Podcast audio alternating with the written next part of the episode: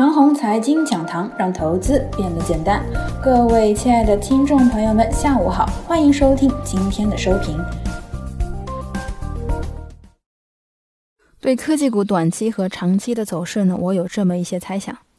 现在呢是科技股牛市，我依然坚持着这个观点。牛市的调整就是快速而激烈的，科技股经过昨日和今早的一杀呢，也应该差不多了，调整基本到位。很多科技股短线直接杀了百分之十还多。平均来说啊，节后的科技股涨幅在百分之三十到百分之五十之间，那么这个幅度的调整呢就差不多了。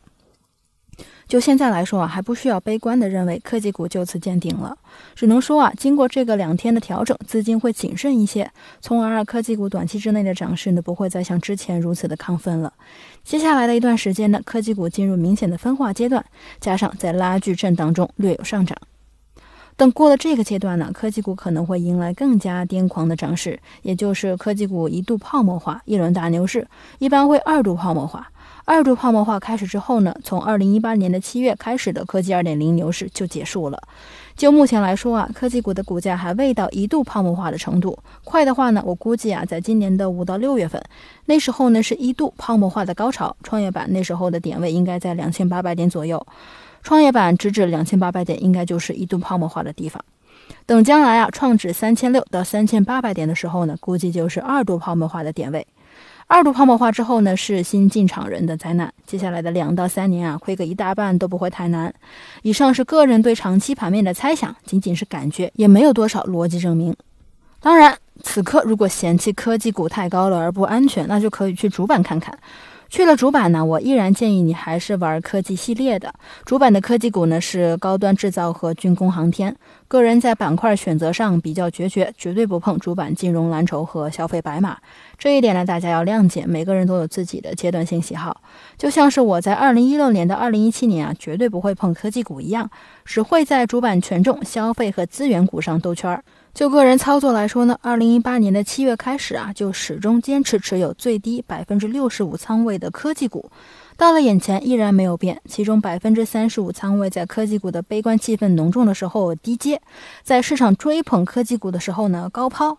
具体买卖点位差不多就行，比较随意。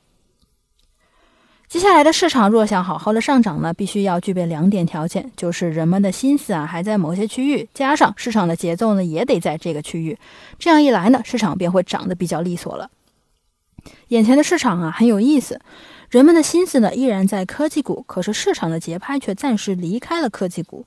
有心思没节奏，大跌啊容易探底回升，大涨呢容易冲高回落。人们的心思暂不在权重白马，可是市场的节拍却轮到了权重白马，这就叫没心思有节拍。同样是涨了容易回落，跌了也容易探底回升，就像是二零一九年的十到十一月份一样。当时呢，市场的节拍是轮到了大权重股，可是啊，投资者无心投资于权重股，所以呢，那个阶段的市场震荡非常的完人。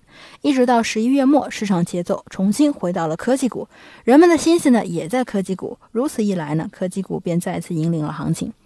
其实啊，从本质上来讲呢，这一年多来，投资者的主要心思呢就在科技股。只要市场的节奏回到科技股，行情啊才会火爆。